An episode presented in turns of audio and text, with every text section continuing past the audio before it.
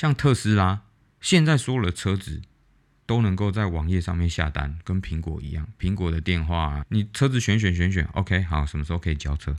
那请问他还有需要销售吗？大家好，欢迎收听销人说销话，我是杰瑞。这是一个有关销售所有沟通会遇到的任何事情、其人意事，还有经验分享。其实关于这周呢，发生了很多事情。那先来说说我自己的事情，就是这一周我老板居然说要不要一起去爬山，然后需要坐三点五个小时的高铁到安徽，然后。要住一晚，然后去爬一个九华山，你说我能拒绝吗？我只能说好啊，我也好想去哦。然后呢，我就周末花了一天的时间陪他坐了高铁，来回七个小时的时间，就为了去爬那个山。然后，OK，其实是还蛮不错的，因为也没去过嘛。我们就是要多行万里路，才能知道各地方发生什么事情，有什么不一样的东西，好让你在人生的阅历上能够更多彩多姿。OK，其实这一周我就一样还是很忙，然后其实有一个比较大的消息，也比较有点令人难过的消息，就是之前在节目上跟大家分享的很强的阿小姐，就是我们。隔壁组的一个销售，她可能会被我们公司嗯嗯劝退吧，就是算劝退。那讲难听点就是开除啦，对。但是关于理由呢，应该是说，在我旁边看呢，他其实这个工作就是变成是无功无过，就你没有太大的。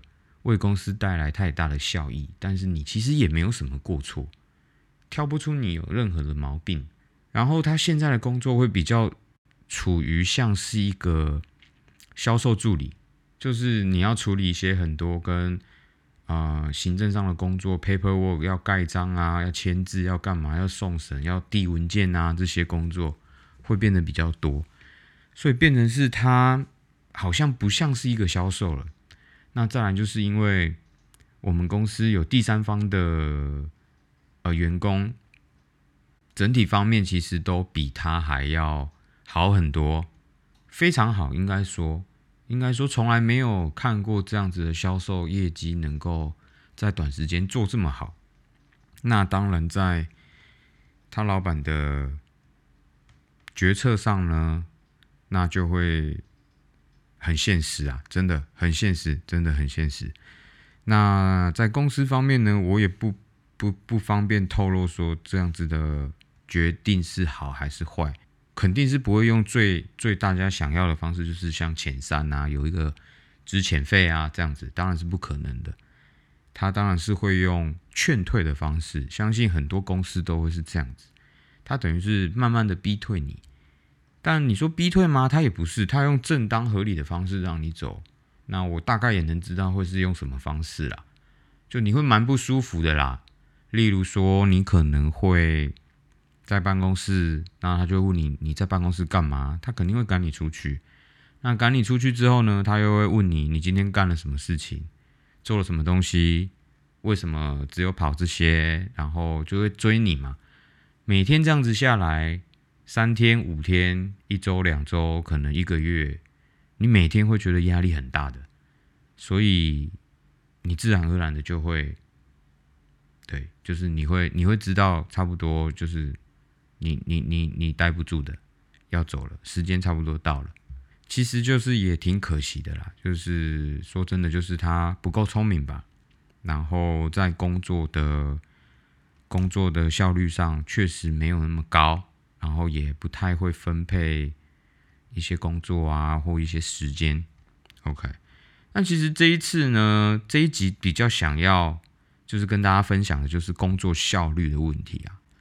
这为什么会这样子？是因为我上周上一集大家都也知道，就是我啊出差了很很很长一段时间，呃，也跟广州的一些 team member，就是一些跟我们的一些组员啊，然后一起工作。然后发现了一些问题，那其实我去这一次去广州有一个最大的任务，就是我们有一个品牌的支持，在呃某一个中国的业主啊，还有国际的酒店，那等于是我们需要去做一个推广嘛，也可以说是推广或者是一些赞助这样子。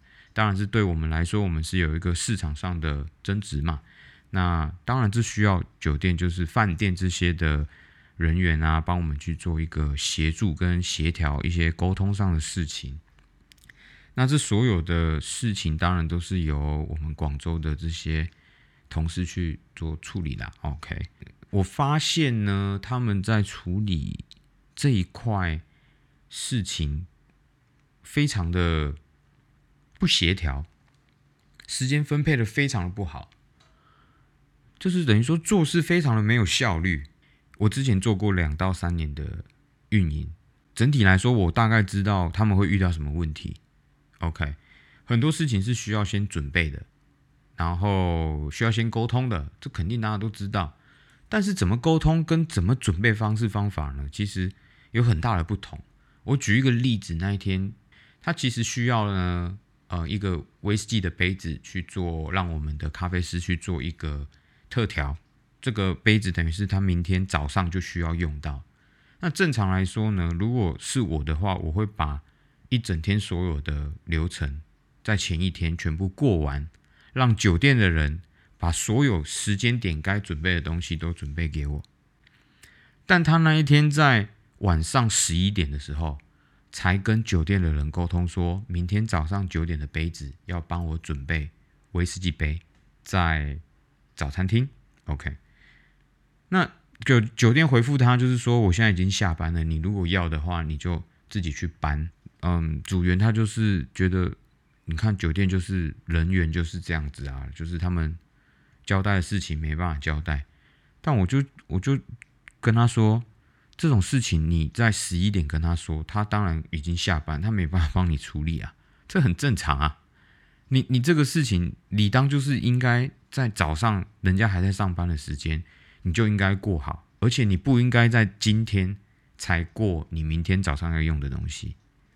你今天要过的应该是你后天要用的东西的。你明天要用的，基本上你在早一个礼拜，可能上一个周末就要全部都跟他对完了，而不是等到今天晚上十一点。这我就没办法理解啊！你你你分配工作就不应该是这样啊！再来还有。中间需要一些呃工作人员来协助他整理一些垃圾啊，或者是一些诶废弃物、废水这些，肯定一些布置的东西会有一些残残留的东西在那边。要么你就是自己整理，要么就是你请酒店的呃同仁帮你整理嘛，对吧？那你要请人家整理，不外乎你要人事实地都要掌控好嘛，对吧？你不可能挑人家正忙的时候。你去请人家帮你整理，这没有人会理你的，对吧？若是我，我也不会理你啊。所以你他就是在正中午，人家正餐在忙的时候，一个运营团队正酒店正忙的时候，会是什么时候？早餐、中餐跟晚餐，你挑这个时间你去请他，他肯定是不会帮你的。那这个天才就是挑这个时间去，回来呢再跟我 argue 说酒店的人不帮他，他只能自己做。我我说你的方式方法就不对啊！你不应该这个时候去找他，啊而且你你要跟他说为什么你需要做这个事情，你没有告诉他你需要做这件事情是因为你下一个项目是要做什么。如果他知道下一个项目很严重很紧急的话，他会马上过来帮你的。而这样子的时间安排，导致于他需要很早起床。然后也很晚才睡觉，三天还四天吧。就是他不懂得去分配这些时间，就像早上我不知道他为什么需要这么早起来，人家九点的活动才开始要开会，我能够理解你要提早去，提前做准备。你可以在前一个晚上准备好，隔天的早上八点八点半到。去做一些最后的检查，对吧？我觉得一个小时给你绰绰有余了。他居然要七点起床，七点半到那边，还有一个小时半。我我没有办法理解你，你这么早去去那里干嘛？然后所有事情都检查好了之后，你你就在那里瞎忙。什么叫瞎忙？就是没讲难听点，就没事做嘛。整个分配的工作呢，应该是让是让市场部的人去做市场部的工作，而你销售的工作是要去做找人拉名片，找业主。去攀谈，这是一个非常正式的场合，你需要去做很多的社交，但你却花最多的时间在在市场或者是一些小东西的角度啊，饮饮料的高低啊，这些都其实不是应该你要去担心的事情，是这个东西是在还没有开始之前你要担心，活动开始之后。你其实要把所有你大部分的时间跟精力花在怎么去见到更多人，去拿到更多名片，让大家知道你是谁。所以我整个就是觉得他本末倒置啊！我觉得就是本末倒置。最后在晚上吃饭的时候，他就开始一直在忙电脑的工作，这样子就是这个组员就不好好吃饭啊，然后开始忙他的工作，就是八九点这样子。然后一直回邮件，当然我我我是不会理他，我就是我就去健身房洗完澡，然后看一下有什么东西还没有回，最后我就在后面一直看他做一些文书工作嘛，嗯，最后他忙到了一点，很多东西我都在后面看，我就没有办法理解为什么这个东西可以做这么久，这个东西明明就很简单的事情，但为什么他可以把它做半个小时、一个小时？这是五分钟、十分钟可以做好的。在这边，其实我不觉得加班是一件很健康的一个工作模式啊。当然，加班分两种，一种是有意的，一种是无意的。在我还没有看到他的工作方式之前，我一直认为他是无意识的在加班，就是等于是他不知道他为什么要这样子加班。但现在来说，我发现他是有意的，是在加班的。也就是说，他其实想要创造一个，诶，他工作很忙、很累，时长工作时长很长的一个工作模式，所以导致于他要加班，那会让人家觉得说，诶，他工作很辛苦。那我就觉得这其实不是啊，这是你工作效率低的问题嘛，这不是你加班不加班的问题啊，这其实就是你效率差啊，你不懂得去管理你的时间啊。大家都知道艾森豪威尔法则，就是所谓的事情把它分成重要不重要、急不急，对吧？那当然最重最第一优先处理的东西是很重要、很急，这大家都知道。最不重要就是不急跟不重要。那你把所有东西都都是都不按这样子去排的时候，你当然时间就没办法管理啊。讲到这个效率呢，我知道有一个销售在我们上海，他每天。七点到七点半就进公司，那时候办公室是一个人都没有。他会进公司呢，把所有的所有的文书处理的东西呢，在九点半十点之前，全部全部全部处理好。嗯，表定时间是九点上班嘛？那老板来之后，他九点半开始签字，好，可能开个小会，十点他就马上走了。他就离开了，离开之后呢，他就开始去跑客户，可能跑到两点、三点，好，可能甚至更早就结束了，那一天的工作就结束了。然后我有一天我就问他：“你为什么这么早来啦？”他说：“我如果再晚一点来，第一个我会堵车，就是塞车塞在高速公路上，会塞在高架上。那我与其早一点来，那我可以早一点下班。”很合理啊！第一个，他这么早去，他不堵车，所有的车都很顺，他能够顺顺利利的直接也不堵车就到公司。好，处理文书作业全部处理完之后，老板一上班看到东西，所有东西签完字，OK，隔隔昨天的事情全部处理好了，今天再去跑新的客户，他去处理今天的事情，给你十点、十一点、十二点、一点四个小时，五个小时跑跑完你所有的客户，两点开始吃吃饭，就休息了，就开始去做他自己的事情，开开心心做一个销售，不用加班，时间管理非常开心。唯一的缺点就是你要早点起来而已，但对他来说一直不是问题啊，因为他早上就要带他小孩去上课，然后他就来公司，所以我不觉得你工作时长长就代表你工作比较努力，这绝对不是。至于我自己呢？我如果我的工作在我的判断当中已经超过我一个礼拜五天能够处理的范围之外的话，就是也就是说超过这个范围的话，我会马上提出要求。也就是说，我会反映这个问题，而且这个问题不能是我的常态。如果这个问题变成是我的常态，OK。要么你给我更多钱，要么你就是给我人嘛，对吧？啊，要么就是你协助我处理嘛。但是你不能要求我变成这个是一个常态，这变成是一个温水煮青蛙啦。你你你你在里面，然后你都不讲话，然后一直煮，一直煮，一直煮，到时候你就熟了。我跟你说，再来你这种心态就变了，你就变成好像。你的工作时长长，你就是应该，然后最后你还没有得到你应该要的，然后你就会很生气，这是一个这是个不健康的循环啊！这真的是一个不健康的循环。OK，所以呢，销售最重要的问题，最重要最重要的重点就是要会偷懒，哎，而不是另外一个方面说呢，就是要有效率，要有效率。等于说你偷懒呢，其实就是你会掌控好时间嘛，你会节省你的时间，在你一定的时间内处理好任何的事情。我会说你是效率好，而不是偷懒，对吧？所以一个好的销售是不应该去加班的，不应该加班。接下来呢，我想跟大家聊的就是 Chat GPT。最近应该每一个人都在探讨这个东西。但其实我就不不跟大家赘述说这个东西能做什么啦，能它有多厉害啦。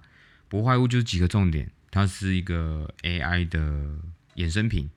再来呢，它是透过训练跟学习的一个呃东西。OK，也就是说你一直训练它，它会变得很厉害。然后你一直丢东西让它学习呢，它也会变得很厉害。啊，举个例子啊，就是假如我丢我念法文的，念得很烂的。文章一个一个字一个字凑出来，然后让他去念。之后我要让他翻译一篇法文，让我念出来，他可以把它整理的很顺。那这个东西就是要一直不断的让他训练啊，学习训练学习，对吧？OK，那我不我不在这里探讨，就是说这个东西能做什么。我 OK，Anyway，我只是想跟大家分享，就是说这个东西出现之后呢。开始又有人在讨论，就是工作会不会被取代的问题。关于工作会不会被取代，其实有几个重点。我们先把它反推回去，就是关于一个销售最重要的几个要素。第一个就是你要会偷懒，第二个是你要不要脸，第三个就是你要很爱钱。关于这三点。我们把它斯文一点的讲法会是什么？第一个偷懒呢，你要把它当做是有效率；再来呢，你不要脸呢，就是在你要不断的训练你自己，你一直训练训练训练之后，你才会变得不要脸嘛。就跟你讲讲简报一样，你第一次讲，你一定会啊，可以可以、可以、可以然后不好意思这样子，你要怎么样变不要脸？练习嘛，对吧？OK，再就是你要够爱钱。怎样可以让你够爱钱？当你爱上钱之后，你会不由自主的去学习。所以，我们斯文一点说，三个要素：要有效率，要自己训练自己，再要你懂得去学习新的东西。粗暴来说，就是偷懒、不要脸、爱钱。OK，如果你具有这三个特征的话，第一个你是具有销售特征，再来你做这个销售这个职位呢？通常来说，你是不太会被机器人所取代。第一个，机器人呢，他不会去偷懒，他只会把这件事情做好。再呢，他不会不要脸。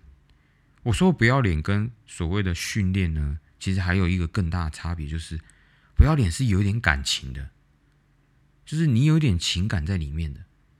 再就是你爱钱，机器人不爱钱，他不够爱钱，他不会主动去学习，他都是人丢给他，人把资料库丢给他，所以他才会去学习。如果你不丢给他，他是不会学的。再是我们回到事情的本质呢，不是把事情做完，而是把事情做好，或者是更好。我举一个例子哦，这东西在上海我体验非常的深。在我家呢，其实有很多水电的问题，就是呃水管呐，或者是电线呐、开关呐这种问题。OK。那这种呢？如果你请水电师傅来啊，房东通常请的的更便宜。他来的呢，通常就是把你的把事情做完，而不是做好。我举例，有一次我家的马桶不知道为什么它就开始漏水，然后就开始有一个很臭的味道。OK，然后这个修修马桶是房东找来的，他。他来修第一次的时候，我就在旁边看，然后我就看他怎么会是这样子的粘法，就是你他就拿一个随便的吸力控就给它粘上去，然后就跟我说好了。然后我说大哥，你给我粘这样子，我觉得你这样会漏呢。然后他就给我看就不会漏。好，我说我我还是觉得你这样不太妥哎，就你要不要再检查一下？他说这样子好了。然后他就走了。他妈那个晚上，我的马桶就又开始漏水，又开始有一个屎味出来。哦，我又又又打电话给房东，然后他又再来。然后我就说：“你那个人就是来的处理方式不应该是这样处理的啊，应该是怎样怎样怎样。因为我自己去查过了嘛，我去学习过了，然后我也我也知道大概是要怎么弄了。好，第二天他又来，他又把一样的东西弄起来，再用一样的，他又。又照他自己的流程再把它做一次。我说你这样子做呢，百分之百晚上还是漏水。你要么你干脆就现在不要弄了，你不要浪费我的时间了，好吗？你如果要这样弄，你就不要弄了。我跟你讲要怎么弄。好，我跟他讲完之后，诶，他就觉得好像说就是弄好就好了。你有漏再说了。所以这就是你知道吗？这种人很容易被淘汰的。第一个，因为你没有把。你觉得你把事情做完，但是他没有做好，在现在当刻你是把事情做完没有错，但到了晚上，抱歉这件事情又变成一个问题了。那他不会理解这种东西，他就很容易被这种人才会被取代，你知道吗？就像还有一次是来帮我修一个通风管跟电灯的一个水电师傅，他来呢。就开始乱接电，乱接乱接这样。然后因为有分电线，我自己也大概知道一点，有分那个接地线嘛，对吧？火线啊这些，我大概都知道嘛。有一条就是接地的嘛，对吧？你肯定是四五条电线，先找一条接地的出来，然后再去抓别条，对吧？他不是开始乱接乱接，然后开始也不戴手套，然后就很危险。中国的电是两百二的，那个电倒是会会出人命的。他也不戴手套，然后又晚上又有电灯，又就电灯又坏，又开始乱接，啪跳电。好，然后我就已经一把火了，因为真的，因为他跳电变成是我没有暖气，然后又又又他又在试试跳，光那半个小时他跳了大概六次吧。然后我就我就说好，你不要用了。你如果要这样子照你的方法弄了，弄到早上都弄不完。你现在就回去，谢谢。好，我就把他赶走了嘛。我就去又我就自己又去看了一下，去学一下。好，我再去再叫另外一个师傅来。我跟他说，你先告诉我你要怎么做。好，他再把他的做法跟我讲。哎，跟我学的做法是一模一样。好，你弄好，半个小时人家就用完了。所以很多事情。你不是把事情做完就好了，你要把它做好，而且要做，你甚至要想办法把它做得更好。如果你有这种想法，你有这种学习的心态，自己训练你自己的心态，你不太可能会因为机器人被取代，因为机器人只知道做我们输入给他的事情，就像我前面说的，他所有的东西都是人类丢 data 给他的，所有东西都是丢给他，丢给他，丢给他。你如果自己不去想新的东西，你不去面对新的东西，不去学新的东西，其实是很难的。再呢，机器人是没有情感的，就像我上一集说的，你去见客户，见面三分情，不管今天是科技再好，什么什么那个什么三 D 投影啊，跟人一模一样啊，什么哦握手啊，哦跟人的触感一模一样，那都是骗人的。为什么？就人这种东西是有温度的。什么叫有温度？你会取决于他现在一个眉毛，一个一个眼神，一个。一个气温，或者是他今天嘴巴有没有臭，你都能知道他最近好不好。他嘴臭可能是他最近吵架啊，那火气大啊，对不对？对啊，你都能透过这些东西去揣摩很多事情。很多人特地的去见他，或者是有些人要特地的打电话给你，为什么？他为什么不打给机器人？很多客人就只是想骂你嘛，对吧？有些客人为什么他来，就是他就想骂你，他就想跟你聊天。因为你你有温度，你有你能接收他的这些乐色嘛？你就是一个桶子，能接受他的垃圾。那如果今天都是机器人的话，你要怎么跟他们沟通，对吧？他当然就是说，哎，你们这个服务很差哦，很抱歉，呃，贵公司呃服务我们我们本司呢表示歉意，这样子，这不是哦？你知道吗？在这里，如果你跟机器人客服吵架，真的是会一把火，你知道吗？而且你问根本就问不出个什么东西来。来，什么？我问说，哎，那个我的东西为什么还没到？请输入你的快递单号。好，快递单号输完之后，你的快递在路上啊。我就是当然知道在路上啊。重点就是我还没收到啊，不然我干嘛打电话给你啊？对不对？哦，您的问题我将透过系统为您加速处理，谢谢。然后就结束了。那请问我打这通电话干嘛？就没有温度，你懂吗？他感受不到我很急，有没有？他感受不到我的情绪，他感受不到我的温度，对不对？那他根本就不懂我到底要多急嘛。我再举一个例子，像特斯拉，现在所有的车子都能够在网页上面下单，跟苹果一样，苹果的电话，你车子选选选选，OK，好，什么时候可以交车？那请问他还有需要销售吗？有需要吗？要嘛？为什么？很多东西是需要展示的嘛？你车子如果在那边，你自己去开，你会知道吗？你可能还要自己点手机，对不对？没有温度。车子的销售，我还虽然没当过车子的销售，但我都能够揣摩，我能够做车子的销售，对不对？第一个，我要先问你的需求是什么嘛？你为什么会想要看车子？你是自己一个人吗？还是两个人？还是家庭？对吧？你是有家庭，我会推荐你 Model 三吗？这么小台的轿车嘛，不会，我肯定是推荐你 SUV 嘛，修旅车嘛，对不对？修旅车又分小台跟大台的，哎，区别是哪边？我可以马上解释给你听，分享我的经验，分享其他客户买大车的经验，这就是一个销售能够透过人家的温度跟感情，或者是这些在 share 就分享给给你，给你知道。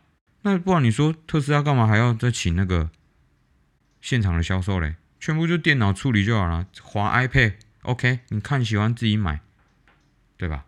这个东西就不是机器人能够取代的，除非你你的你你的工作就是真的像我们家的要被开除的阿小姐一样，你的工作就变成是一个销售助理，你就是 key 东西，下一个然后盖章啊，拿东西去签字。我请一个实习生来不能做这些事情吗？我为什么要请一个正职，对不对？是吧？我请一个愿意学销售、从基础开始学的人来这里，都都可以做得很好啊！搞搞不好还能做得更好嘞。有时候你还叫不得，所以工作效率今天就是我要跟大家分享的。还有最近很流行的 Chat GPT。OK，下一集呢，我们再来分享其他东西。谢谢大家，大家拜拜。